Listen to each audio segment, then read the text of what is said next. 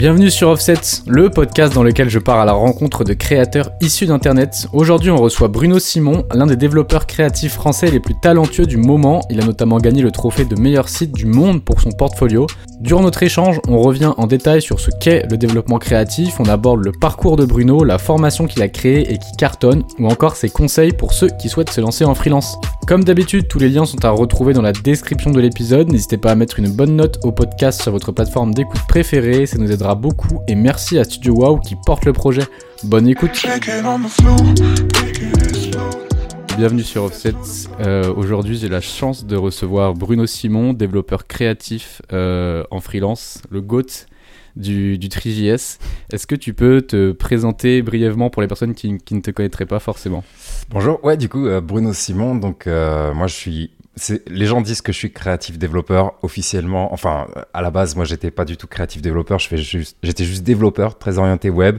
Et au final, les gens ont commencé à me contacter comme créatif développeur. Du coup, je me suis dit, ok, allez, vous avez raison, on va dire créatif développeur, ça a l'air cool. Est-ce que tu pourrais présenter un petit peu, avant de commencer, parce qu'on va beaucoup utiliser ce terme, ce que ça veut dire créatif dev du coup? Ça, c'est une bonne question. C'est un truc qui a beaucoup évolué. C'est dans le web et dans le digital plus généralement. On a plein de noms de métiers qui apparaissent quasiment tous les jours. Ouais. Euh, créatif dev, ça n'existait pas. Euh, il y, a, y, a, y, a, quelques années, ça n'existait pas du tout.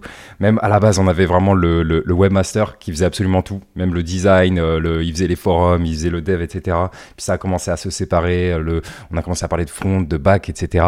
Et il y a un besoin qui, qui, qui s'est créé, un poste vraiment particulier qui, en général, ça se crée quand euh, il y, y, a une vraie expertise qui se développe à tel point qu'on peut passer des années à apprendre quelque chose pour ensuite faire que cette chose-là. Mm. Et là, ça s'est passé vraiment. Il y a ce côté créatif développeur où ça demande énormément d'expérience, énormément de, de, de, connaissances que je vais que je vais un petit peu expliquer euh, là tout de suite. Et du coup, c'est devenu un, un métier euh, à part entière. Okay. Euh, pendant une longue période, c'était on avait vraiment la séparation dev et design où le designer il faisait plein de choses un peu créatives, même si en général ça se cantonnait à, à, à de la 2D, en tout cas pour tout ce qui est web, en, en, en, en s'éloignant un petit peu aussi tout ce qui est applicatif. et ensuite le dev qui lui juste il faisait la version euh, bah, que, l'utilisateur pouvait voir en fonction du design. Il le faisait un petit peu bêtement. Avec toutes les technologies qui se sont développées, on a eu accès à plein de nouvelles choses. Il y a vraiment plein de choses qui sont arrivées, mais qui sont extrêmement compliquées à utiliser pour le designer parce que ça implique justement de devoir coder. Et c'est ça vraiment la différence mmh. c'est que on se retrouve avec un, un, un, un, métier de designer mais qui va aussi coder. Donc c'est ça le creative developer c'est qu'il va utiliser diverses solutions diverses API divers outils qui impliquent de coder pour créer quelque chose de visuel quelque chose de créatif. Et comme il est dans ce bain là il se retrouve à devoir avoir justement cette fibre créative, à se dire alors le client, il, va, il vend ça, son produit c'est ça, le visiteur final c'est ça. Qu'est-ce qu'on va faire en fait avec avec ce code? On peut avoir des particules, on peut avoir de l'animation, on peut avoir un bonhomme qui bouge, on peut avoir une interaction avec, euh, j'en sais rien, la caméra, les, les, les, touches au clavier, on branche le gamepad, il se passe quelque chose, on tourne le device, il se passe des choses aussi, et ça bouge et ça doit avoir un sens, euh, même si le sens malheureusement c'est quelque chose qu'on a tendance à, à perdre un petit peu dans le, dans le créatif, on va en parler aussi. Mais, euh, mais du coup, ça, ça implique aussi de devoir coder. Ça peut être aussi du procédural, ça peut être euh, tout, toutes ces choses-là. En général, ça implique quand même que il y a le designer qui lui est vraiment concentré sur euh, sur euh, ok les gars, on a un produit à vendre ou on a un client qui a besoin de quelque chose. Il a cette cette fibre là que le, le, dont le développeur créatif va en général avoir besoin pour le guider. Du coup, le développeur créatif, il va avoir des consignes, il va avoir euh, des, des, espèces de guides. On va lui dire, tu vois, il faudrait qu'on ait le logo à, cet endroit-là. Il faut absolument que derrière le, le, client, il vend des, vélos. Il va falloir à un moment qu'on ait des, cercles parce que justement, le cercle, ça rappelle les, roues du vélo, etc. Qu'est-ce que tu peux faire à ce niveau-là? Et là, le développeur créatif, il va commencer à proposer des, des choses. Donc, il va faire preuve de créativité et créer, créer des choses. Et là, il y a un ping-pong qui se crée. Et du coup, ça implique de vraiment démarrer dès le début. Le développeur créatif, il est là dès le début il communique avec le designer. S'il y a un designer, hein, des fois il y a des. Là, là, je, je parle d'un scope assez typique de, de, de, mes projets, mais en réalité, parfois il n'y a pas de designer. Le, le développeur ouais. créatif, c'est le designer.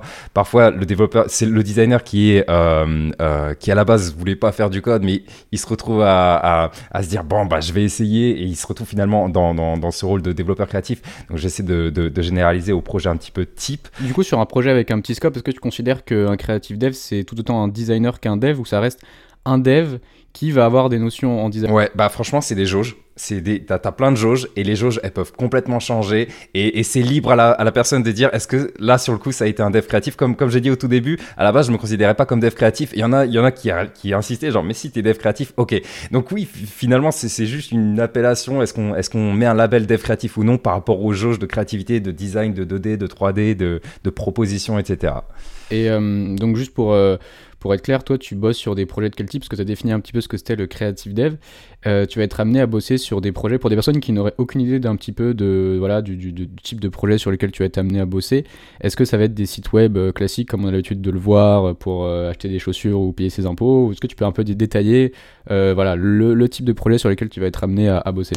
Alors moi, comme j'ai justement, euh, j'avais commencé en, en, en version, euh, j'avais commencé en tant que full stack où je faisais euh, du front, du back, etc. Maintenant, je fais que justement ce qu'on pourrait appeler aujourd'hui du, du dev créatif.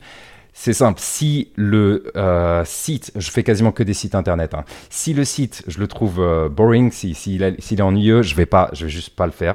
Et si il euh, y a bien cette partie créative avec vraiment, je vais pouvoir m'amuser avec du code à faire des trucs créatifs, là je veux bien, mais je vais demander en général à m'occuper que de cette partie-là. D'accord okay. Parce que c'est ce qui me plaît le plus. Moi, je trouve ça super important que euh, qu'on qu se concentre sur ce qu'on aime le plus. On n'a pas toujours cette liberté. On va, on pourrait parler, on pourrait beaucoup parler de freelance, mmh. hein, mais on n'a pas toujours cette liberté de se dire, moi, je veux que des projets, euh, des projets euh, créatifs.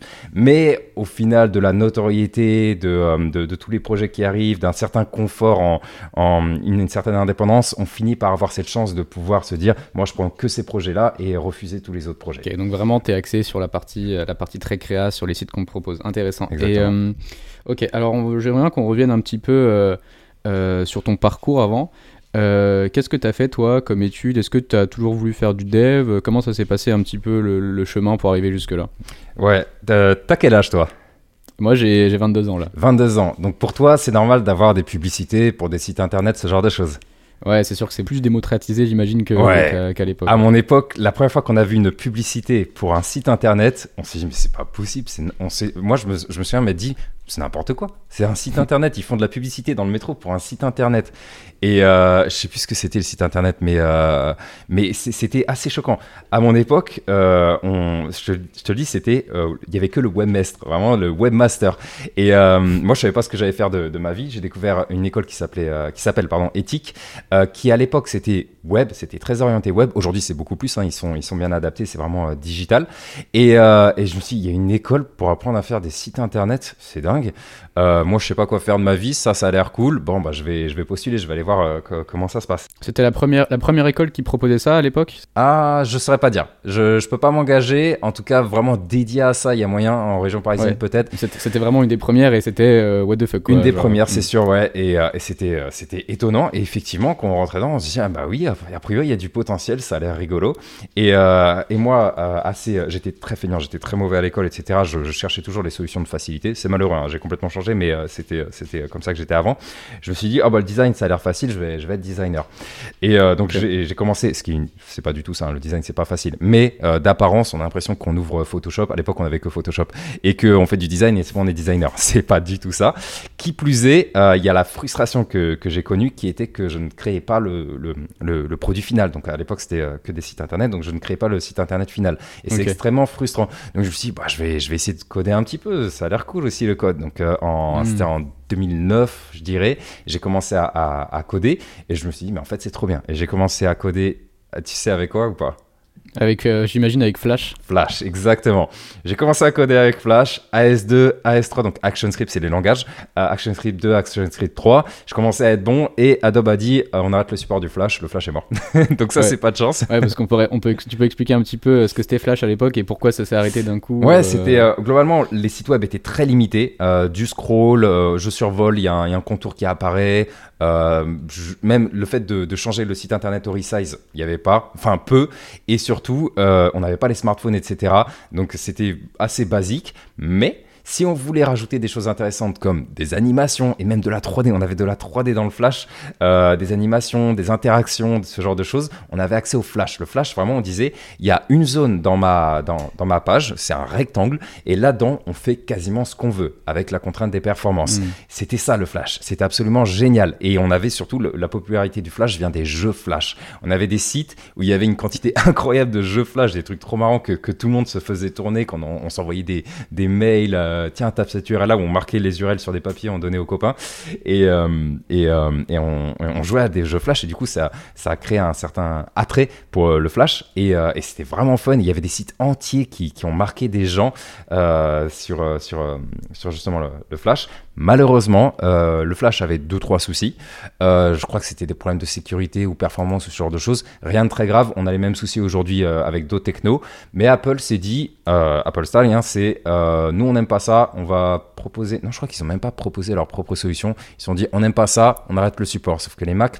C'était pas, c'était pas au moment où ils ont dévoilé l'App Store et les applications, etc. pour pas que ça. Ah, t'as raison, ouais. C'était un petit peu dissimulé et c'était effectivement pour vendre plus de, d'applications effectivement au moment où les, les, smartphones sont arrivés. C'est vrai que ça matchait potentiellement avec la, la sortie de, de, l'App Store.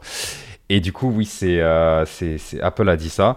Et Apple, malheureusement, commençait à avoir de bonnes parts du marché. Et du coup, bah, les gens ont arrêté de faire du flash parce que si ça marchait pas sur, sur ces devices-là qui étaient de plus en plus populaires, bah, ça valait pas le coup malheureux. Mais euh, on a des nouvelles solutions qui sont arrivées après, telles que euh, du, des mises à jour du CSS, des mises à jour du HTML, mm. des mises à jour du JavaScript et euh, tout ce qui est WebGL pour la 3D, même si c'est pas que de la 3D, c'est principalement pour la 3D. Et donc tout, tout, ce que tu viens de dire, c'est donc les technologies utilisées pour, pour créer les, les, sites web, les mettre en forme, etc. et les animer. On va, on va y revenir un petit peu plus tard. Donc après, une fois que tu as ce déclic donc de design à dev, qui est, donc tu l'as dit, c'est par rapport au fait que tu étais un peu frustré par rapport au fait que le design était trop, euh, trop enfin pas théorique, mais c'était pas vraiment euh, assez concret par rapport à l'application. C'était pas vivant. ouais, c'était pas assez vivant. Donc euh, une fois que tu switches de designer à dev, tu pars. comment ça se passe après l'école? Tu pars directement en agence Tu pars en freelance? J'ai euh, j'ai travaillé à Usic. Euh, C'était une agence, pareil à l'époque, on faisait quasiment que des euh, sites internet et ensuite ils ont dévié sur tout ce qui est événementiel. Euh, mais, mais j'étais parti avant qui, qui, enfin, avant la transition à, à l'événementiel.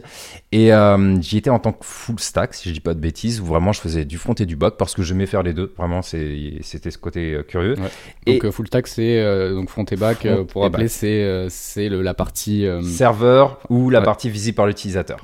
C'est ça. Voilà. Euh, et du coup, c'est, euh, je faisais ça, ça, me plaisait bien. Mais j'ai commencé à découvrir, c'était le WebGL qui m'a donné ce déclic. De base, euh, je m'amusais vraiment, je, je, restais plus tard et, et, et je passais beaucoup de temps à, à, rajouter des petites touches un petit peu créatives. Parce que justement, j'avais aussi mm. ce petit background designer. moi, j'aime tout ce qui est jeux vidéo, films, etc. Donc, j'adore tout ce qui bouge, tout ce qui est animé, tout ce qui est interactif. Et, et, et je rajoutais toujours ces petites touches un petit peu créatives au site internet qui étaient appréciées par le le, client et qui au final Uzi commençait à vendre ça. Vraiment, on va, on va vous faire des animes cool et les designers ils se disaient ah bah ce que tu as fait sur ce site-là, on pourrait faire un truc dans le même genre sur ce site-là et on commençait à rajouter ça. Et derrière il y avait un, truc qui, qui, me faisait de l'œil depuis longtemps, c'était le WebGL. Le WebGL c'est quoi? C'est euh, une API qui, euh, qui permet de, de, dessiner des triangles très vite pour vulgariser. En gros on dessine à l'écran des triangles très vite on pourrait dire dessiner des triangles, qu'est-ce que ça fait? Et ben, si on place les triangles d'une certaine manière, ça fait j'en sais rien, une, une sphère. Et si la sphère je change les couleurs, ça fait un ballon de foot. Et si après je dis que quand on clique à cet endroit, la sphère elle bouge, et eh ben c'est bon, on commence à avoir de l'interaction avec de la perspective, de la profondeur, etc. Donc c'est ça le, le, le, WebGL pour vulgariser. Et en fait, c'est ce qu'on trouve dans les jeux vidéo. Et c'est pour ça que j'avais euh, cet attrait, les jeux vidéo 3D. C'est pour ça que j'ai eu cet, euh, cet attrait pour, euh, pour cette technologie-là. Je me suis dit, alors j'aime bien le web, je m'amuse beaucoup avec le web, je sais faire du web. Et en plus, ça, je pourrais faire des quasi-jeux vidéo. Ok, on va essayer. Mm. Et j'ai commencé à pousser ça dans, dans, dans, dans, les projets euh, à, à Usic et c'était apprécié et ils ont commencé à vendre ça de plus en plus et euh, j'en ai, fait de plus en plus et j'ai commencé à me faire une réputation. Cette réputation qui euh, ensuite, du coup, je me suis fait remarquer par Immersive Garden. Je pense que, que qui est une agence, ouais, qui est une grosse grosse agence dans Plutôt le web. studio. Grosse petite mais Ah, grosse ouais, c'est ça. notoriété. Voilà, ça, il faut, faut, faut bien, faut bien l'exprimer, mais c'est un petit studio mais qui a une grosse notoriété, qui fait des sites web euh, de fou. Voilà, n'hésitez pas à aller voir, c'est assez impressionnant. Ouais, Immersive Garden du coup. Et, euh, et du coup, ils m'ont remarqué et, euh, et du coup, ils m'ont embauché. Et, et, bah, là-bas, j'ai pu faire beaucoup plus de créatif, pas que du WebGL, mais énormément de WebGL. Et, euh, et voilà, j'ai pu continuer d'aug- d'augmenter ma, ma, ma notoriété en postant les projets, en, en travaillant sur, sur tous ces, ces projets-là. Je me suis rendu compte que vraiment, c'était ce que j'a- j'aimais le plus faire. Donc, j'ai j'ai continué de me concentrer euh, là-dessus. À côté, en même temps, je faisais euh, du freelance. Le freelance, j'en faisais depuis, euh, depuis, que, depuis euh, Usic. Donc, c'est pas évident, à la fois le job, à la fois le freelance, etc. Et, euh, et du coup, pour augmenter encore ma, notoriété, et au bout d'un moment, je me suis dit, allez, je me lance complètement en freelance. Et, du coup, c'est ça, je suis passé full freelance à faire du, code créatif. Et du code créatif, et avec justement le, le- toute cette notoriété, j'ai le, le- ce, ce plaisir de pouvoir choisir les projets, de me dire, ceux-là, bah, bah, ça me plaît moyen, celui-là, ça me plaît bien, c'est moins bien payé, bah, c'est pas grave, allez, vas-y, euh, donne-moi ce projet-là. C'est une certaine liberté que je souhaite à tout le monde, mais il faut un petit peu grinder pour arriver là. Ok, ok, t'as dit plusieurs choses intéressantes par rapport au, au freelance, la notoriété, on va en venir. J'aimerais juste qu'on parle un petit peu de, de WebGL. Euh, WebGL, du coup, c'est super. euh, moi, j'ai un peu touché. C'est quand même un langage qui est assez, euh, assez dur à apprendre, assez compliqué, très, très, très, très long à, à mettre en place. Toi, à ton époque, comment t'as fait pour, pour déjà pour découvrir ça et pour pour apprendre tout simplement Parce que j'imagine qu'il n'y avait pas non plus des formations qui couraient les rues dans ce domaine-là. Enfin, comment tu as pu faire un peu? Parce que même aujourd'hui, ça reste super compliqué à apprendre euh, ce langage, je trouve. Ouais, ouais, bah j'ai fait comme tout le monde, j'ai tapé dans Google. Ouais. j'ai tapé dans Google euh, apprendre WebGL, enfin learn WebGL, WebGL, et, euh, et grosse frustration. parce que Mm. le WebGL, en gros, ce que j'ai expliqué, ce principe de dessiner des, des, Ouais. des triangles super vite, c'est avec des langages, avec des matrices, avec des, des uniformes, avec des draw calls à faire à certains endroits. C'est extrêmement complexe pour dessiner le, le Hello World. On appelle le Hello World le fait de, de faire apparaître vraiment le, le, le- la toute première chose qu'on fait quand on teste un nouveau langage, on fait apparaître Hello World. Euh, quel que soit le langage, en général, on fait ça. Le Hello World du WebGL, c'est pas d'écrire Hello World, c'est de faire apparaître un triangle. Juste un triangle. C'est à peu près 80 lignes de code pour faire apparaître un triangle. 80 lignes de code. Donc j'ai pris une claque, j'ai réessayé, j'ai repris une claque, j'ai réessayé, et là j'ai cherché un peu plus et j'ai découvert qu'il y avait un truc qui s'appelait 3JS. Donc on va dire 3JS en bon français. Ouais. Euh, c'est plus simple, les gens comprennent mieux euh, si, si, euh, si les comme, euh, sont- comme, comme three en anglais. voilà, c'est trois. 3JS, voilà. Qui était en fait une, une librairie au-dessus de WebGL qui permet justement de grandement simplifier euh, pour créer donc ce, ce triangle-là ou même on va dire un cube qui tourne, c'est c'est 30 lignes de code maximum avec le cube qui tourne quoi. Vraiment c'est beaucoup Mm. plus pour moins de lignes de code. Donc ça c'était beaucoup plus intéressant. Malheureusement c'était les balbutiements de la librairie. Il n'y avait pas de documentation, il y avait peu euh, de d'articles, mais il y avait quand même cette librairie là. Donc il fallait grinder, il fallait regarder, il y avait des exemples, ça c'était cool, on avait accès à plein d'exemples, donc il fallait grinder des exemples, les regarder, essayer de prendre des bouts de code, se foirer, réessayer, etc. Faire des, je, pense à des trucs que j'ai pu faire, c'était absolument horrible, hein, les, les, les trucs que j'ai que j'ai pu faire maintenant que j'y repense, niveau performance et tout, c'était vraiment pas bon. Mais c'est pas grave, il fallait, fallait grinder et apprendre. Ce qu'il faut savoir, euh, c'est que plus un knowledge, un knowledge, pardon, un- une connaissance est, est dure à acquérir, plus elle a de la valeur. Ouais, c'est sûr. Et même si je me disais pas ça à l'époque, je me disais, ah, c'est dur, mais ça a l'air cool. C'était ça ma motivation. C'est que, Mm. c- on dirait des jeux vidéo, c'était ma motivation. Maintenant, ce que je dis aux personnes qui arrivent, même pas que le, le WebGL, tout, euh, quand vous arrivez sur quelque chose, si c'est dur, tant mieux. Ça veut dire que c'est une connaissance qui est dure à acquérir. Ça veut dire qu'il y en a plein qui vont abandonner. Mm. Ça veut dire que ça va être bien payé, que ça, c'est l'occasion de s'amuser sur un truc qui, qui, est tout neuf. On arrive dans un monde tout neuf où, où on peut vraiment créer des, des opportunités. Donc il faut grinder, il faut continuer de, euh, d'apprendre. Donc je l'ai fait, j'ai continué. Alors c'était super lent. hein. Je vois, je vois les, les, les nouveaux d'aujourd'hui qui se lancent dans le WebGL. Ils, en un an, ils font ce que j'ai appris à faire en trois ans, voire quatre ans. Mais c'est bien. Ça veut dire que les, les, les méthodes euh, d'apprentissage ont évolué. Maintenant, euh, 3JS, donc le- le- la documentation, elle est juste géniale. Euh, Il y a une énorme communauté qui bosse super bien dessus. La, la, la librairie, elle est, elle est euh, super, euh, super stable. Mais je trouvais qu'on on parle de 3JS Journey. Mais il y, a des- ouais, il y a des super formations aussi dans ce domaine-là. Maintenant, il y a surtout une. Ouais, c'est ça. On a maintenant accès à de nouvelles formations très sympathiques et évidemment, il y a ce, comme je, je, je me souviens que c'était extrêmement dur d'apprendre, euh, ce qui s'est passé, c'est que euh, euh, attends, je juste un petit truc. Oui, c'est ça. C'est que euh, moi, je me souviens à quel point c'était dur.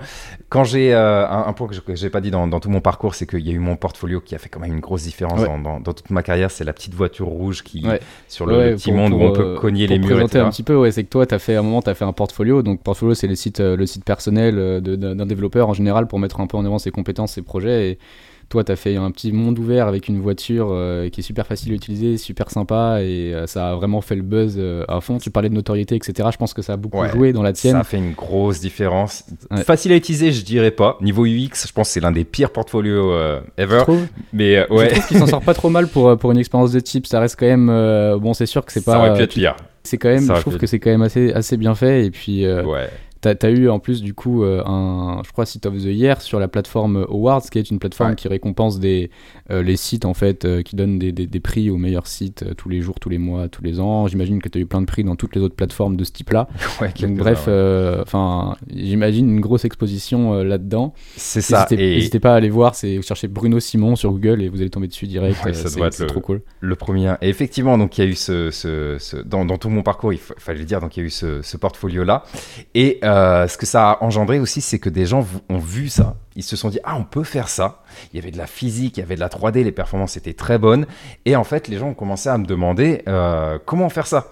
Donc, euh, un autre point aussi dans mon parcours, on fait plein de, ping-pong, c'est que depuis que je suis à USIC, donc ça, j'ai dû commencer il y a 7-8 ans peut-être, je, ouais, je dirais 7 ans, j'enseigne. Donc, j'avais la notoriété. Euh, euh, entre autres grâce à mon portfolio, une en grande partie grâce à mon portfolio. Je savais enseigner.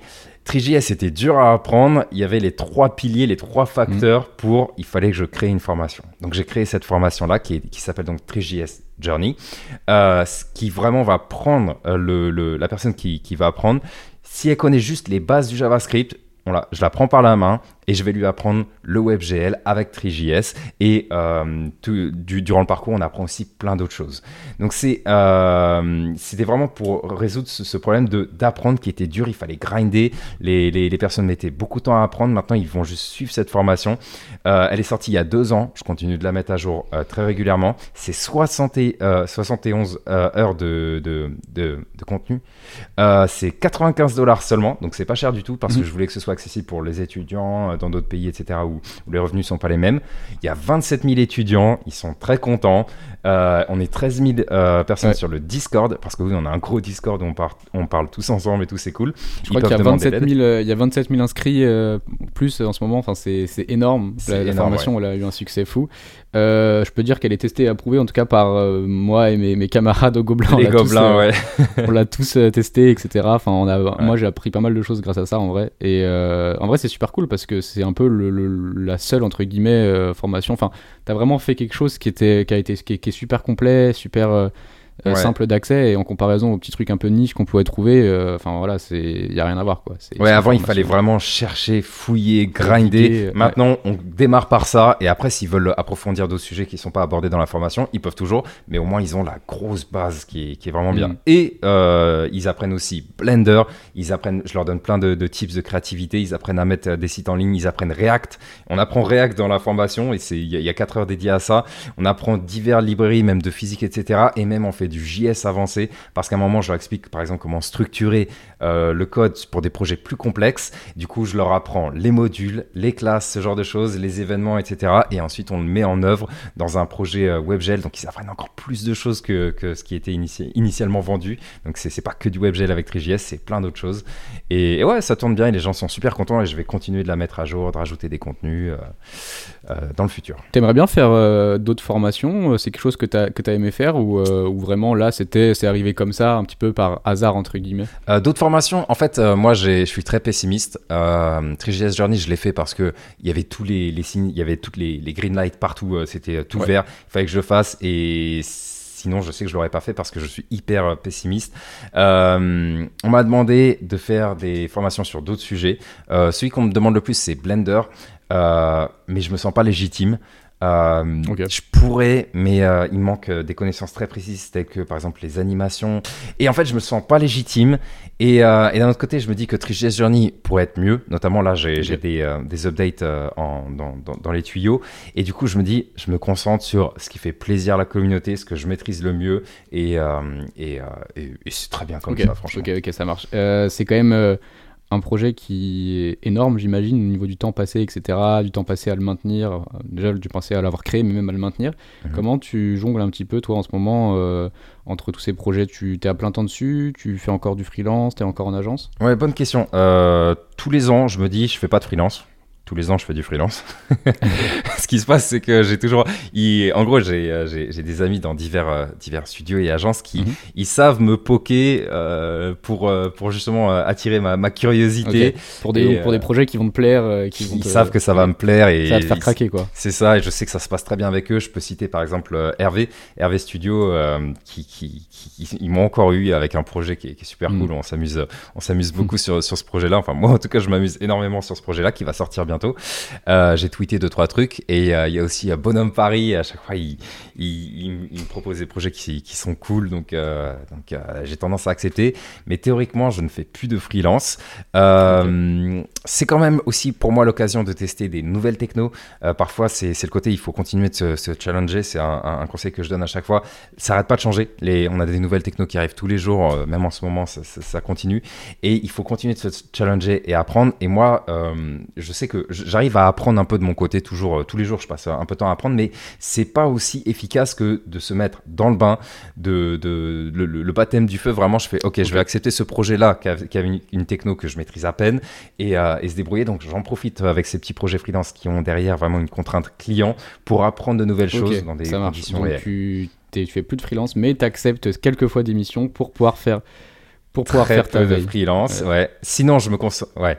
Sinon, je me concentre donc sur euh, la formation. Euh, J'essaie de faire une à deux updates par, par, euh, par an. Là, on a fait l'update React Fiber. Euh, bon, Mm. je ne vais pas rentrer dans les détails, c'est une nouvelle techno qui, qui, est- qui est absolument géniale. J'ai fait des updates juste de plus de contenu. J'ai fait des updates pour apprendre à, faire du baking dans Blender, qui permet d'avoir des, des, des ombres et des lumières super réalistes. Là, on a une, une update qui va être sur les shaders. Après, j'ai aussi bah, tout, tout le, le, le quotidien de- d'aider la communauté. Comme il y a Mhm. ce Discord, le Discord me prend énormément de temps. Je passe une à deux heures tous les jours sur le Discord à aider les gens. Pour moi, c'est super important parce que j'avais euh, pas autant d'aide quand, quand j'ai démarré. C'est pour ça que j'ai mis autant de temps à avoir un niveau euh, décent. Et, euh, et aujourd'hui, bah, grâce, à, grâce à ce genre de Discord, il n'y a pas que le mien. Il y a, il y a un Discord 3JS, il y a un Discord Point Menders, il y a plein de Discord de- de- d'entraide. Moi, c'est ma petite part que, que j'apporte aussi aux étudiants de 3JS Journey, c'est qu'ils ont accès à ce Discord, mais ça me prend énormément de temps. Et euh, il y a ça, il y a, y a, y a- Ouais, bah voilà, globalement, c'est ça mon, mon quotidien, quoi. C'est important pour toi ouais, de, de vraiment accompagner les étudiants sur le Discord, de prendre le temps Ouais. de les. Et ça, c'est ça, c'est aussi quelque chose qui est, qui est cool et qui est à prendre en compte dans si jamais vous hésitiez à, à prendre la, la formation, c'est que derrière, il, voilà, il, y aura de l'accompagnement et entre guillemets de la suivi de vos, de vos créations. Euh, T'as as parlé de, de un peu de, de veille techno en disant que toi tu prenais des projets pour, pour apprendre. Donc en fait pour toi le meilleur moyen d'apprendre c'est vraiment de plonger dans le bain, d'avoir des contraintes, de, de se mettre un peu dans la merde pour, pour forcément Ouais. se, devoir apprendre.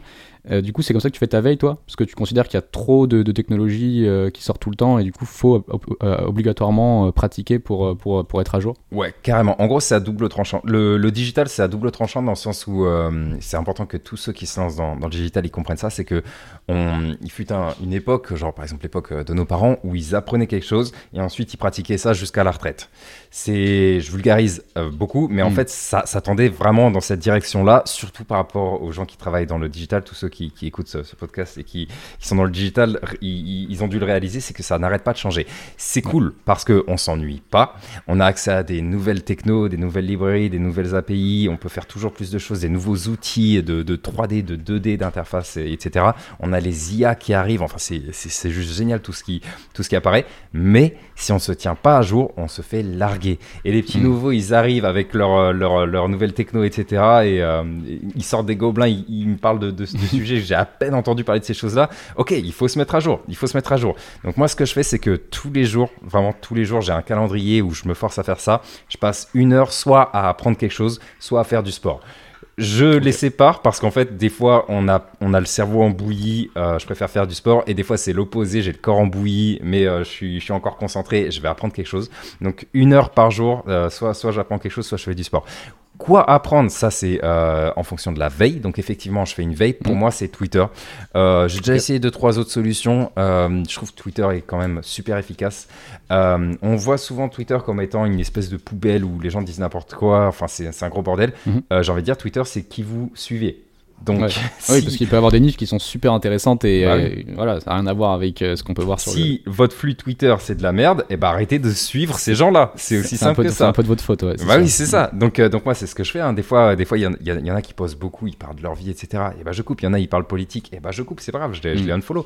Ils peuvent. S'il y en a que ça peut intéresser, mais moi, ça m'intéresse pas. Du coup, mon flux Twitter, c'est passionnant. J'adore suivre Twitter. C'est mon, mon ma, ma drogue vraiment. C'est euh, je, je regarde les nouvelles notifs euh, Twitter. D'ailleurs, ça, me- ça me touche un peu que euh, que Twitter soit en train de partir complètement en vrille en ce moment. Mm. on- ça se trouve, Twitter dans un an, il n'existe plus. hein. S'il y a des concurrents d'ailleurs qui veulent se placer sur, sur ce machin-là, et c'est l'occasion, parce que Elon Musk fait plein de choses, euh, je sais pas du tout ce que ça va donner, mais moi c'est Twitter, et en fait du coup je trouve des choses, il y en a un qui va poster, j'en sais rien, une nouvelle librairie, etc., et je me les liste, j'ai un Notion, donc Notion c'est un, outil de de tout en fait. On peut mettre des, des calendriers, des to-do, des listes, des. euh, J'utilise Notion pour euh, toute ma vie, pour le freelance, pour euh, 3GS Journey. Les leçons de 3GS Journey sont, sont écrites sur euh, Notion. Mm. C'est- Et ensuite, j'utilise l'API pour, euh, pour récupérer et mettre à jour le site. Donc, je note tous les liens de choses que j'aimerais apprendre. Ça peut être n'importe quoi, hein, vraiment. euh, Ça peut être des librairies, ça peut être euh, des logiciels. Parfois, c'est, euh, j'en sais rien, du dessin, de la guitare, ce genre de, de, de conneries. hein. Des fois, c'est des conférences. Et régulièrement, j'ai une liste énorme. Et régulièrement, euh, bah, tous les jours. Donc, euh, si je me dis, OK, aujourd'hui, je vais passer une heure à apprendre quelque chose, je regarde les liens, je fais, ah, OK, je vais apprendre ça. Et là, je passe une heure, je mets le chrono et je passe une heure à, Un à par apprendre ce un. truc-là. euh, Ouais. Après, il y a quand même ce que je disais tout à l'heure, l'expérience live. Une fois que j'ai quelques connaissances de base, je vais avoir une opportunité de tester sur un vrai projet, donc soit Mm. en freelance ou moi personnellement, j'ai besoin de créer ce site pour je ne sais quelle raison, pour communiquer ou je, ou je ne sais quoi. Et ben, je vais, euh, je vais utiliser cette techno-là, vu que maintenant j'ai un peu des bases. Maintenant, il faut de, de la vraie expérience. Et euh, c'est quelque chose que tu as toujours fait, là, le fait de. D'apprendre tous les jours? Non, non, je veux dire de, de, de commencer quelque chose sans être prêt, en fait, tu vois, avoir ce côté, Oui. euh, je me lance et ça y est, euh, je me débrouille, Ouais, ouais. on verra ce qui se passe, mais je- voilà, j'ai pas le choix, quoi. C'est c'est rigolo d'ailleurs parce que j'avais euh, que quand j'étais au collège et, et au lycée j'étais un cancre, un, un pur cancre et j'ai très souvent eu tu sais les appréciations des, des, des- comment on disait des, des professeurs euh, reste sur ses acquis Mm. et c'était vrai. Moi, je faisais le minimum. euh, si ça me passe. permettait de, de passer à l'année suivante, ça m'allait parce que ça me passionnait, ça me passionnait absolument pas. Et j'ai toujours ce reste sur ses acquis qui, qui, qui, qui, qui est persiste. ancré, qui est, qui est- qui est tatoué à l'intérieur de, de mon crâne, où je me suis dit, ouais, c'est vrai que j'avais tendance à faire ça. Et du coup, ça me motive. Non, non, il faut pas rester sur ses acquis. Il faut continuer de se challenger avec des, des, des nouvelles technos.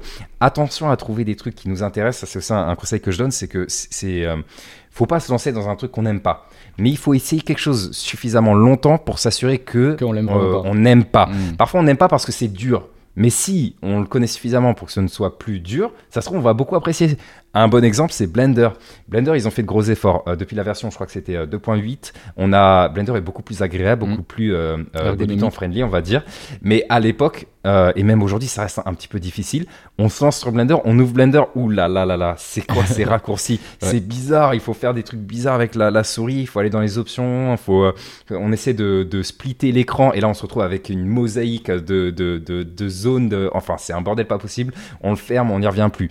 Mais Blender est absolument génial, une fois qu'on le maîtrise, c'est un plaisir incroyable et du coup c'est un bon exemple de, il faut grinder un petit peu. Si on, après euh, avoir, si au bout d'un moment on maîtrise le, le logiciel et qu'on se dit ok j'aime pas, ok on arrête. Mais par contre c'est l'opportunité de découvrir qu'en fait on adore ce truc là et ça marche pour toutes les technos un petit peu difficiles. Ok, donc toujours ce truc de rester un peu curieux et de vraiment tester euh, Ouais. derrière, euh, voir si vraiment on n'aime pas ou si c'est juste qu'on n'a pas pris le temps de, de bien s'en rendre Exactement. compte. Ok, très Ouais. intéressant. Euh, J'aimerais bien qu'on fasse une petite parenthèse freelance. Tu as dit que tu avais un peu arrêté le freelance. Tu as quand même eu une période où tu en faisais pas mal. Il y a beaucoup de gens qui, qui suivent le podcast et qui ont un peu des problématiques dans ce domaine. Euh, dans le freelance, euh, est-ce que toi, au début, tu as eu un petit peu euh, des. des- Enfin, quel, est ton, quel a été ton cheminement dans le freelance? Par exemple, je sais que moi, au début, c'était un petit peu compliqué pour le pricing, pour les délais, etc., pour Ouais. se vendre. Euh, est-ce que tu peux un peu en parler? Comment tu as commencé, j'imagine qu'au début, c'était pas forcément, t'avais pas forcément la même notoriété, donc ça devait être peut-être un petit peu plus chaotique au niveau des projets freelance. Euh, tu peux faire peut-être une ça? Ouais, carrément. Euh, le freelance, il y a deux mots qui, qui me viennent en tête, c'est liberté et crainte. Hmm. C'est, euh, je pense, tous les freelances, ils vont avoir ce, ce problème, ce problème-là. Ce qu'il faut savoir, c'est que j'ai commencé le freelance comme euh, job secondaire, c'est-à-dire que euh, pendant des années, j'étais, euh, j'étais à USI quand j'ai commencé le freelance. C'était, euh, je bossais le soir et les week-ends du coup en, en freelance. C'était pour euh, gagner un petit peu plus d'argent. C'était même pas pour travailler ma notoriété, me faire de l'expérience, c'était juste pour gagner un Hmm. petit peu plus d'argent. Euh, parce que un jour, quelqu'un m'a proposé, je me souviens, si je sais c'était quoi, c'était ah non, c'était pas ça. Bon, je pense qu'on m'a proposé un projet. Je me suis dit, bah moi je veux bien, je peux bosser le soir et les week-ends, euh, mais du coup il va me falloir un statut. Ok, je vais mettre en freelance. Donc j'avais pas ce côté, euh, je, je saute euh, vraiment, je, je largue tout et je saute en freelance. Ouais. Comme j'ai dit tout à l'heure, moi je suis pessimiste. Pour moi, je j'aurais pas pu me dire, je me lance en freelance, j'abandonne tout et ça va aller. Je je peux pas faire ça. Je suis beaucoup trop pessimiste pour, pour pour faire ça. Du coup, j'avais quand même cette, euh, cette, euh, euh, pendant plusieurs années, j'ai fait, j'ai fait du freelance ce soir et les week-ends, et les projets continuaient d'arriver. Donc ça, ça rassurait énormément. Euh, lorsque je me suis lancé en full freelance, c'était euh, après Immersive Garden. J'avais déjà plein de clients qui, qui me rappelaient. J'ai été assez connu dans, dans la petite sphère euh, web, etc., le, le dev créatif. J'avais beaucoup de gens qui me demandaient vraiment, peut-être, euh, j'avais deux, trois propositions de projets par mois. Et dans le lot, il y en avait toujours une qui, qui par mois qui était bien. Un projet, ça prend deux mois. Bon, bah, théoriquement, en faisant quelques statistiques, quelques maths, c'est bon. Malgré mon esprit euh, pessimiste, je me disais, c'est bon. Donc, ça, ça, j'étais vraiment à reculons, j'y allais tout doucement. Je déconseille juste. J'étais beaucoup trop pessimiste. En réalité, ça aurait été. Mais je déconseille juste à un freelance de se lancer en ayant zéro notoriété. Ok. C'est juste le- la partie importante. J'en ai déjà vu qui se sont plantés à, à ce niveau-là et qui sont ensuite allés en agence. Hmm. Donc il faut travailler sa notoriété, ça, un minimum, juste un minimum. Et ça, ça démarre dès l'école. Par exemple, au Gobelin, c'est un, un vrai réseau. Euh, vous vous entraidez, vous vous communiquez entre vous, vous vous passez des projets. Genre, moi, j'ai pas le temps. Est-ce que tu veux ce projet-là? Je sais que tu étais bon. C'est pour ça que dès l'école, il faut vraiment euh, bien bosser, euh, montrer de quoi on est capable, discuter avec les camarades, évoluer en compétences ensemble.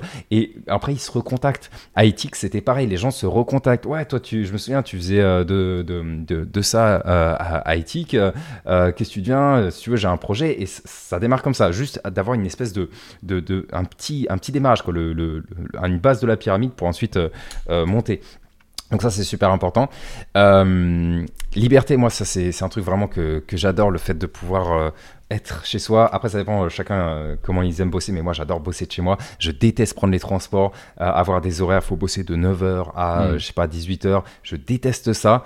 J'aime bien vraiment pouvoir bosser de chez moi comme je veux, donc cette liberté, c'est hyper appréciable. Attention à ce que, il y en a, je sais que ça les, ça les ronge de bosser chez eux, parce que chez eux, c'est pas travail.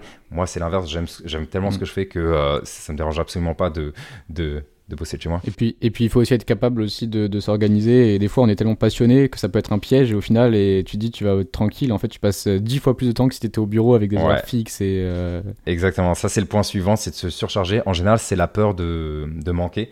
Euh, on se dit, euh, il y, a, y a- y a deux choses qui se passent. Il y a l'argent.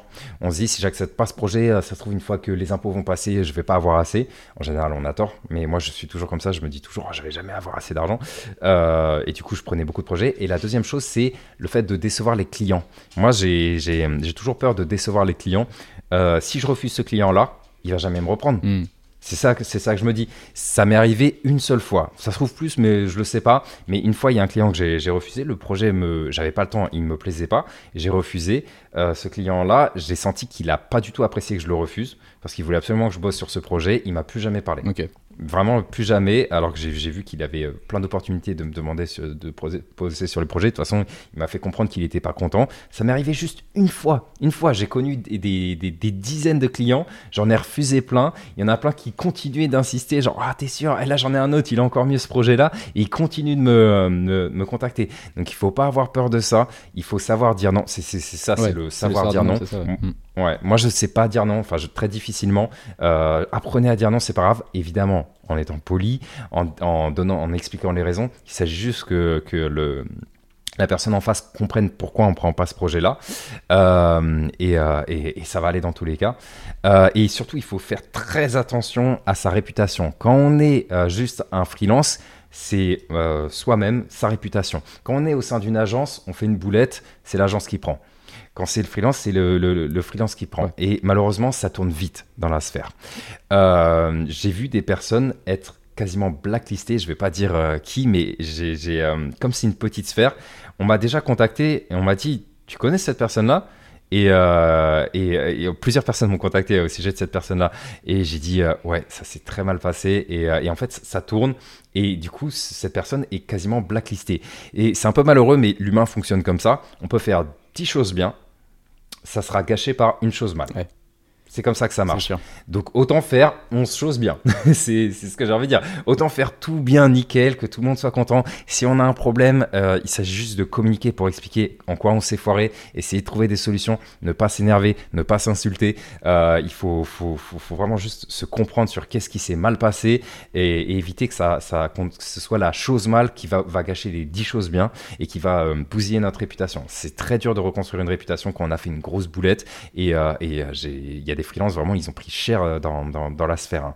J'espère qu'ils bossent pour d'autres pays parce que vraiment, ils ont déconné. pour eux, c'est vraiment euh, impossible maintenant d'avoir une. Euh, si, si, si, c'est parfaitement possible, mais il faut que euh, leur client n'ait pas, pas ne soit pas dans la petite sphère, ne, ne, communique pas trop avec les, les, autres acteurs du, dans la sphère. Ensuite, tu parlais de euh, estimer les projets. C'est super dur d'estimer les projets. Mm. Euh, on s'est tous foirés au début. Mes, pro, mes premiers sites, je les ai vendus 400 euros. Hein. C'est après, bah, je travaillais le soir et les week-ends. C'est des sites tout bêtes. J'étais content. J'étais content. Ça me payait une partie de mes études. Ça, ça m'arrangeait énormément. on a tous fait cette erreur-là le fait de se euh, jauger, c'est très difficile, surtout en France où on ne communique pas sur les salaires. C'est tabou, on parle très peu de ça. Évidemment, de moins en moins, les gens sont de, plus en plus euh, euh, froids à, ce niveau-là. Surtout les freelances, parce que justement, quand on est au sein d'une agence, il y a, y a, toute une hiérarchie, machin est au-dessus de machin, etc. On ne parle pas des salaires, c'est pas bien, c'est malheureux, c'est bête, mais c'est comme ça.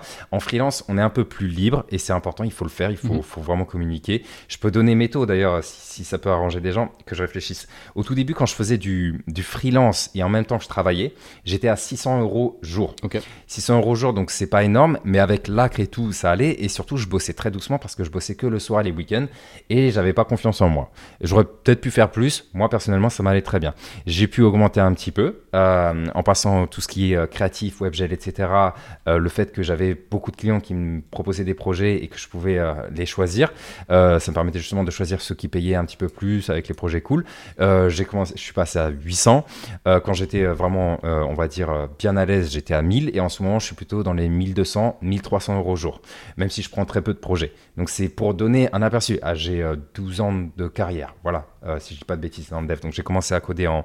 Non, 14 ans. J'ai commencé à coder en 2009. on est en 2023. voilà, ça fait 14 ans. Donc voilà, je, suis transparent. Pourquoi je fais ça? Pour que les gens puissent se donner une idée. Ça ne veut pas dire qu'il faut être calé sur moi, ça ne veut pas dire que j'ai eu raison, mais ça permet d'avoir de la transparence et de euh, obtenir ces infos de tout le monde et de se dire, bon, moi je pense que je suis à ce niveau-là, je peux facturer ça. Le client, il veut moins. Hmm, soit il accepte, soit euh, je fais une concession, mais c'est ça le marché. Euh, et un autre truc à ce niveau-là, donc c'est sur l'estimation. Donc ça, c'est l'estimation budgétaire. Ensuite, il y a les. D'ailleurs, je parle en toujours, mais euh, ça dépend aussi de la vitesse à laquelle vous bossez. Après, là, il faut faire la part des mm. choses. Hein. Et justement, l'estimation de durée du projet, on peut pas le faire si on ne note pas euh, on n'apprend pas de, des expériences passées. Faut se cracher Ce que je fais. faut se foirer au début et pour après. Faut se foirer et surtout, non, non, il faut noter parce que même si on a bien estimé, en fait, on oublie le temps qu'on mm. a passé sur les projets. Si on apprécie le projet, si on bosse le soir, les week-ends, on oublie, on ne se rend même pas compte du temps qu'on passe dessus. Ce que je fais, j'ai dit tout à l'heure que j'utilisais Notion même pour le freelance, c'est que j'ai un Notion par projet. Et sur ce Notion-là, j'ai un espèce de template où chaque fois que je travaille sur un projet, à la fin de la journée, je note combien d'heures j'ai passé sur le projet. À quoi ça sert? Ça permet de réaliser qu'aujourd'hui, bah, j'ai eu l'impression de bosser toute la journée. En réalité, j'ai bossé 4 heures. Ou alors l'inverse, c'est que, putain, mais mis bout à bout, en fait, ce projet-là, j'y ai passé, euh, passé en tout, euh, je sais pas, 200 euh, heures, quelque chose comme ça. Et, et en fait, ça permet de. Un client arrive, il demande, ok, ça prend combien de temps de faire ça? Je regarde mes anciens projets ok, je sais exactement combien de temps ça va prendre parce que je peux me baser sur euh, l'expérience passée. Au bout de 3, 4, 5 projets, déjà, ça fait une bonne base. Au bout de 10, 15 projets, donc après quelques années, là, on sait exactement combien de temps ça prend. Là où ça m'a aussi beaucoup aidé, c'est que euh, comme j'étais euh, lead développeur à l'époque à Immersive Garden, je devais aussi avoir un œil sur la rentabilité, le, le, temps que ça, prenait sur chaque projet. Donc c'est là que j'ai vraiment commencé à me sensibiliser sur, sur comprendre combien de temps prend Bien tracer ses heures, etc. Le travail sur un projet. Ouais. Ouais, c'est ça. Donc il faut juste être capable d'estimer sa valeur euh, euh, journalière et combien de temps ça va, combien de jours ça va prendre. Ok, hyper intéressant. Tu notes vraiment donc chaque, chaque heure et tu. Euh, as eu des, des, petits soucis au moment où tu as augmenté tes tarifs? Parce que tes tarifs ont beaucoup évolué. Est-ce que des fois tu as dû, as été confronté à des clients qui bah, n'apprécient pas forcément le fait que tu passes, que tu augmentes 200 euros d'un coup par jour non, je sais pas qu'ils vont pas apprécier, c'est qu'ils vont se dire bon bah c'est trop cher pour nous et ils vont essayer de trouver quelqu'un d'autre. Et même moi, je vais leur filer des, contacts pour mm. trouver quelqu'un d'autre. Ça se, ça se gère bien. En plus, euh, si les clients euh, recontactent, c'est que ils ont conscience de, de, Ta valeur. de, votre valeur et du coup, euh, c'est ils vont comprendre. Ils vont comprendre. Ça n'a jamais été un souci. Ça a été un souci dans le sens où ils se sont dit bon bah là c'est trop cher, ok. Soit je baisse le, le prix, euh, soit, soit bah, c'est pas grave, il trouve quelqu'un d'autre et euh, ça se trouve l'autre personne va complètement assurer et ça sera la, la, la poule aux œufs d'or. Hein. dans tous les cas, si tu as donc bâti une bonne réputation, un bon personal branding, tu n'as pas de souci derrière euh, de, voilà, de mission, tu sais que derrière ça va un peu affluer et ça c'est du coup l'avantage et c'est là que c'est intéressant ce que tu dis par rapport au fait de d'abord se construire bah, un réseau en fait avant et après mm. derrière, euh, derrière se lancer. Ok, ok. Exactement. Euh, j'aimerais bien qu'on aborde un dernier point, c'est que euh, donc le creative dev, ce que tu fais souvent, c'est des sites en fait qui sont un peu à la limite du jeu vidéo, mais ça reste donc hyper casual, c'est-à-dire très simple à utiliser. Est-ce que tu penses, enfin, quel est selon toi l'avenir de ce domaine? Tu penses que ça a une chance de, par exemple, de remplacer les jeux vidéo? Est-ce que tu penses que les navigateurs à un moment vont être assez puissants et qu'on va tout faire sur le web? Comment tu vois le futur dans ce domaine-là? C'est Ouais, ça c'est intéressant. Il y a un espèce de frein les, euh, le web aujourd'hui permet vraiment de faire des jeux. On a des, des jeux, il euh, y, a, y, a, y, a, des FPS, par exemple il y a Crunker, un jeu multijoueur FPS où on peut s'entretuer euh, comme, comme, comme des jeux. Et pourtant, les boîtes vont continuer de faire des, des, des, jeux à part. Pour plusieurs raisons. Déjà, la raison numéro un, c'est que quand c'est un site web, ça doit passer par le, le tuyau RG45. Hein. Ça, doit, ça doit passer par le Wi-Fi. Mm. Donc ouvrir un jeu, aujourd'hui les jeux, tu prends les, les, les Modern Warfare, les, les Call of Duty, etc. C'est quoi? C'est 120 gigas, mm. c'est ce genre de, de, de, de poids absolument hallucinant. Ça passe pas par le Wi-Fi, ça. Donc il y a ce frein. Il y a aussi le frein de, euh, de tout le code est visible. C'est-à-dire que euh, on peut obfusquer le code, c'est-à-dire qu'on cache le code, mais il est toujours là. Mais euh, avec du reverse engineering, on peut récupérer euh, ce code-là. le netcode aussi est beaucoup plus facile à, à, à, à, manipuler, ce qui fait qu'on peut avoir des cheaters beaucoup plus facilement pour des jeux web. Et enfin, c'est moins de contrôle pour les, les, les quand c'est une app vraiment, c'est il y a un contrôle parfait. On peut faire des battle pass, on peut faire du du in-app purchase, etc. Alors que quand c'est du web, c'est beaucoup plus compliqué de mettre ces choses en œuvre. Et enfin, comme tu l'as dit, la performance. Donc on a tous ces freins qui font que ça, ça bloque. Pourquoi est-ce qu'on ferait, avec tous ces freins, pourquoi est-ce qu'on ferait des jeux web? En réalité, il y, a, aussi des arguments pour le web. Mhm. Par exemple, je clique sur un lien, ça y est, je suis sur le jeu. C'est génial. Alors que euh, je peux le faire depuis mon portable, je peux le faire depuis, euh, je sais pas, ma tablette, depuis mon Mac, depuis mon PC, n'importe. Je clique sur un lien et je suis dessus. Je peux, euh, j'ai ma session depuis n'importe quel device, etc. Donc il y a, quand même des avantages qui se, qui, sont, présents, mais ça fait qu'on n'aura jamais vraiment du, du, du, du, full web parce que c'est, même s'il y a quelques avantages, on n'a pas, on, y perd trop. On y perd trop. Donc pour des petits jeux, pourquoi pas On a des, notamment les, les comment s'appelle, les métaverses qui reviennent. Alors les métavers, c'est mignon, mais c'est la révolution. Hein. Euh, c'est toutes ces technos, on nous présente quelque chose comme étant nouveau, mais en fait, euh, ça existait il y, a, il, y a, 15 ans. Hein. C'est les... Euh, s'appelait ce jeu Second Life. Second Life, c'est Second Life. Les métavers, c'est Second Life, faut arrêter de se leurrer. Hein. Aujourd'hui, on a plein de nouvelles techno pour faire encore mieux, mais ça reste Second Life. Donc ce frein, moi, pour moi, il y sera toujours. Euh, c'est pas forcément grave. Euh, ça reste des, domaines euh, séparés. Ça n'empêche pas qu'on peut faire des, trucs super cool, s'amuser à faire des, des mini-jeux vidéo web.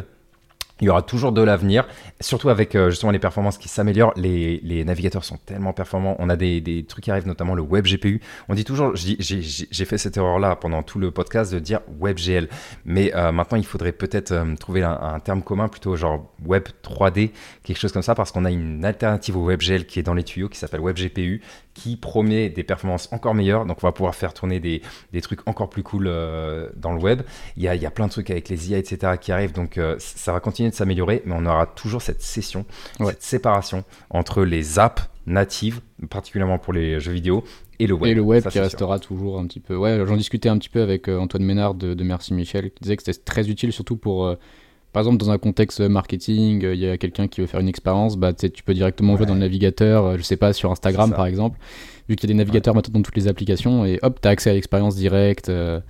Enfin, du coup, c'est ah, plus des, des, expériences qui vont être accessibles sans derrière remplacer les jeux. Ouais, Antoine Ménard, bravo. Surtout leurs jeux, leur jeux web, ils sont absolument géniaux. Hein. bah oui, en plus, tu parlais un petit peu de, tu parlais un petit peu de jeux web, de métavers, et pour le coup, eux, c'est vraiment ça. Là, ce qu'ils oh, ont fait avec Coastal World, euh, ils ont fait un, un monde ouvert. Euh, c'est hyper impressionnant euh, pour du web. Là, pour le coup. Ouais, ils en font leur dada, là. Ils, ils, poussent les limites toujours plus loin. C'est génial, j'adore ce qu'ils font. ok, trop cool. on a abordé pas mal de points. J'ai petite dernière euh, question. Euh, qu'est-ce que ce serait euh, ton ou tes conseils pour les débutants qui veulent se lancer? Tu en as peut-être un peu parlé, mais est-ce que tu aurais un conseil ou deux conseils pour les débutants là qui veulent se lancer dans le développement créatif Ouais, euh, bah déjà il y a ceux que j'ai dit, je peux juste les récapituler. Premièrement, on continue d'apprendre. Deuxièmement, euh, euh, on travaille sa notoriété. J'insiste mhm. un petit coup en plus sur la notoriété. J'ai vu des, des, développeurs, des développeurs créatifs, parce qu'on parle de, ça, des développeurs créatifs. Mais en réalité, ça, marche partout. Hein. Hyper talentueux, mais qui ne communiquaient pas et qui du coup vivaient. ils, ils continuent de travailler là où ils travaillent actuellement, où ils en ont marre, mais ils se disent euh, bah, personne me connaît, je peux pas me lancer en freelance, je peux pas postuler dans d'autres euh, agences, alors qu'ils pourraient. Et, euh, et s'ils travaillaient leur, leur, notoriété, ils auraient aussi la, la, la confiance et, euh, tu, tu, conseillerais quoi pour, pour travailler sa notoriété euh, rapidement euh, Twitter, tout, tout poster. Moi, c'est Twitter. je sais que il y a TikTok qui, qui, qui est beaucoup utilisé pour ça. Je, je, peux rien dire sur TikTok, je connais pas, c'est pas mon domaine. Instagram, j'aimerais beaucoup me mettre sur Instagram. Je sais que, mais ça reste assez niche dans le sens où c'est que les gens qui, qui, nous suivent. Je sais pas ce que ça donnerait pour des, des devs créatifs, mais quelque chose me dit qu'il y a un gros potentiel. Mastodon, garder un œil dessus, c'est, ça a été considéré pendant longtemps. Je sais pas si c'est le cas aujourd'hui comme le le, potentiel euh, concurrent à Twitter. Je ne sais pas ce que ça devient Mastodon, mais quelque chose me dit que c'est, il est loin d'être mort. Euh, on peut se faire une chaîne YouTube, on peut, j'en sais rien. Euh, ah bah il y a Awards, tous les sites, je dis Awards parce que c'est la référence, mais il y en a d'autres, il y a FWA, il y a CSS Bidule, CSS machin, etc. tous ces sites-là, donc si on parle de, sites internet, il faut poster là-dessus. D'ailleurs FWA, c'est pas que des, des sites internet, ça va bien plus loin. Donc il faut poster là-dessus. Mon conseil pour travailler la notoriété, c'est de tout balancer et de pas en faire une contrainte. J'en ai vu qui postait une fois par mois. Pourquoi? Parce que euh, ça prenait beaucoup de temps de faire un joli petit, euh, un, joli petit motion avec une petite musique, avec des interactions. Il faut que l'application, le site, soit absolument parfait. Et du coup, au final, il ne postait pas. Moi, je préfère poster du work in progress où il y a un bug rigolo, je le poste. Et voilà. Et les gens, ils vont être plus intéressés par du work in progress, par des, des bugs rigolos, par une petite vidéo faite à mmh. l'arrache, que par le, le... plutôt qu'un truc parfait. Ouais, ils préfèrent avoir des, une dizaine de, de petits trucs fun que un gros machin. Et, euh, et nous, en fait, c'est, il faut juste poster, poster, poster. Euh, ne pas hésiter à poker des gens. Il y en a plein qui le font avec moi. Ils ont totalement raison, je trouve. Euh, moi, c'est quelque chose que j'aurais pas fait, mais, je, mais maintenant que les gens le font avec moi, je me dis, mais si, c'est, carrément faisable. C'est que ils me, mangent, ils me mentionnent sur Twitter. Notamment les mhm. étudiants de 3GS Journey, ils, ils me font un hâte Bruno Simon sur Twitter. Du coup, moi, je le vois. Si j'aime bien, je vais retweeter et je l'aurais probablement pas vu s'ils m'avaient pas mentionné. Donc c'est malin de leur part. Et, moi, ça me fait plaisir, ça leur fait plaisir et ça fait plaisir aux gens qui vont voir un truc qui potentiellement va, va les inspirer. Donc faut pas hésiter à poker des, des, des gens du milieu, euh, des gens qui font des choses dans le même genre, des gens qui nous ont inspirés. Et, euh, et voilà, faut. Des références un peu. Ouais, faut pas hésiter à copier. Franchement, c'est c'est pas grave. Euh, il D'ailleurs, il y a, y, a, y a, Emmanuel de Bonhomme Paris qui m'avait donné ce, ce, bon exemple. quand on commence à faire de la guitare, on, on fait quoi? Est-ce qu'on fait des compositions, euh, des, nouvelles compositions? Non, on fait Wonderwall. On joue tous Wonderwall, tu vois, c'est hmm. ça. Donc au début, on hmm. commence en copiant. Il y a évidemment une limite. Il y en a qui vont le prendre mal, etc. Il faut pas hésiter à dire j'ai essayé de faire comme ça.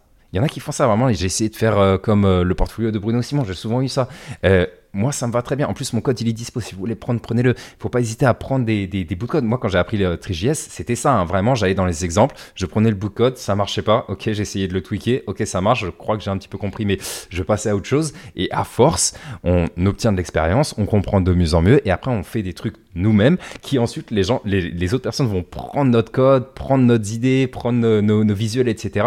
Et moi, ça me fait super plaisir. Dans le milieu du code, euh, on adore qu'on prenne notre code c'est marrant, mais il y, a cette euh, différence entre les designers. Euh, j'ai remarqué qu'ils ils appréciaient beaucoup moins qu'on prenne leurs leur, petits hmm. effets, leur over, leur, leur, technique, etc. Et alors que dans le code, c'est on est content quand, quand on prend. J'avais vu, un, vu un mème comme ça euh, d'un designer qui, qui, est énervé après un autre et un développeur qui dit j'ai volé ton code et l'autre développeur il dit c'est même pas mon code. Ah, bah voilà, c'est un bon résumé. C'est pris sur Stack Overflow. ouais, exactement. Euh, ok, trop bien. T'as déjà eu une version de ton portfolio euh, Enfin, t'as déjà vu un portfolio qui était ton, ton, portfolio avec, je sais pas, une moto, un camion euh, Ouais, j'en ai eu plusieurs où ils avaient changé la, couleur, ils avaient changé les modèles, ils avaient bougé des, des, objets. Et au final, je trouve ça cool parce que vraiment, ils ont changé les modèles. Le code, il est, il est pas mal, mais c'est énormément de code. Ils ont réussi à, à, fouiller le code, à hmm. modifier les trucs dedans et à poster. Il y en a qui l'ont fait et qui ont dit bon, bah, j'ai pris le code de Bruno Simon. Il y en a qui l'ont fait et qui faisaient croire que c'était eux. Je m'en fous je les ai même pas embêtés. Euh, c'est, allez-y, allez-y, ça m'est égal. En général, c'est les autres, euh, c'est, euh, les autres qui trash talk cette personne-là. J'ai même pas besoin de faire quoi que ce soit, ça m'est égal. Et, et zut, qu'est-ce que j'allais dire? Et ah, je sais plus, mais dans tous les cas, ouais, ça se fait beaucoup et ça m'est égal. Mon code il est open source, hein. les gens peuvent prendre, faire ce qu'ils veulent avec. ils doivent juste, je crois, c'est l'essence MIT, donc il doit, doit juste y avoir dans le code une mention qui dit que à la base c'était Bruno Simon mais euh, s'ils le font pas, je m'en fous complètement. Ok, super. Donc, euh, ne pas hésiter à copier, faire une bonne réputation et euh, continuer d'apprendre. Merci à tous d'avoir écouté cet épisode. Si vous l'avez apprécié, n'hésitez pas à le noter et à le partager autour de vous. Ça permettrait de faire connaître Offset et de continuer à vous proposer des invités de qualité. Merci encore à Studio Wow qui porte ce projet. Nous, on se retrouve très bientôt pour rencontrer de nouveaux créateurs. Ciao shoot and pop.